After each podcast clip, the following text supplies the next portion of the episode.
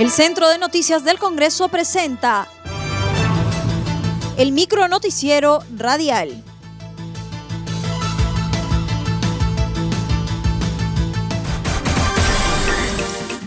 ¿Cómo están? Les saluda Ney Suceda. Hoy es viernes 6 de noviembre y esas son las principales noticias del Congreso de la República.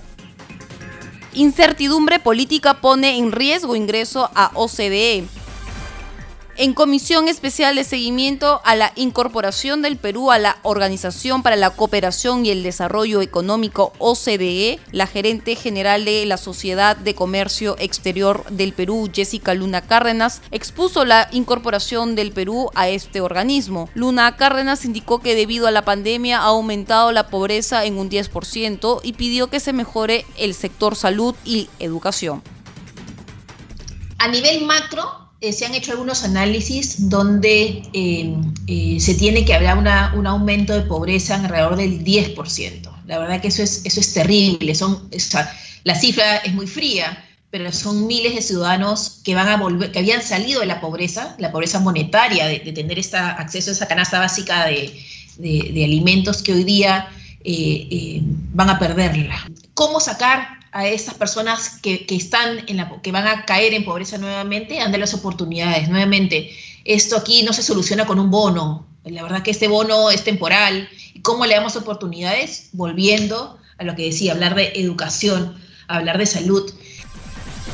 Dijo que entre los riesgos para ingresar a la OCDE es la incertidumbre política porque desestabiliza al país. Eh, los riesgos que vemos nosotros desde el sector privado es sin duda eh, incertidumbre política o políticas que pueden cambiar reglas de juego, que lo que nos hace, haga es un país menos creíble, menos estable y sin duda los ojos de la OCDE van a mirar eh, hacia otro lado. Y ese, es un serio riesgo que, nosotros, que nosotros vemos y queremos compartir. Ya tenemos un camino trazado que tenemos que reimpulsar, la verdad, eh, han estado muy callados este, nuestro sector ejecutivo, tenemos un plan nacional de competitividad y productividad y un plan nacional de infraestructura, planes que fueron trabajados sector público y privado. En otro momento hizo hincapié en el desarrollo de la capacidad productiva, lo que es consecuencia del mejoramiento de la calidad de vida, acceso a la educación, salud, servicios públicos y adquisición de mejores herramientas para los trabajadores sean productivos y competitivos. Nueva moción de vacancias se verá el día lunes. En declaraciones a la prensa, el presidente del Congreso respondió al pedido del presidente de la República, Martín Vizcarra, para adelantar la sesión plenaria donde se debatirá y votará la nueva moción de vacancia en su contra. El titular del legislativo dijo que no es posible cambiar la fecha, dado que ha sido un acuerdo aprobado en el Pleno del Congreso. Hemos analizado el documento presentado por el presidente, se le da una respuesta ya al presidente. No es posible cambiar la fecha porque ha sido un acuerdo que aprobado en el Pleno y no es facultad del presidente del Congreso ni de la mesa directiva modificar un acuerdo del Pleno.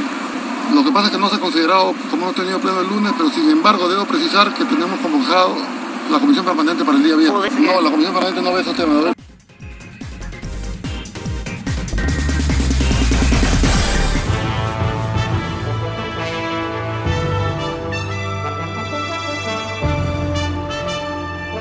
Hasta aquí el micro noticiero radial del Centro de Noticias del Congreso, una producción de la Oficina de Comunicaciones.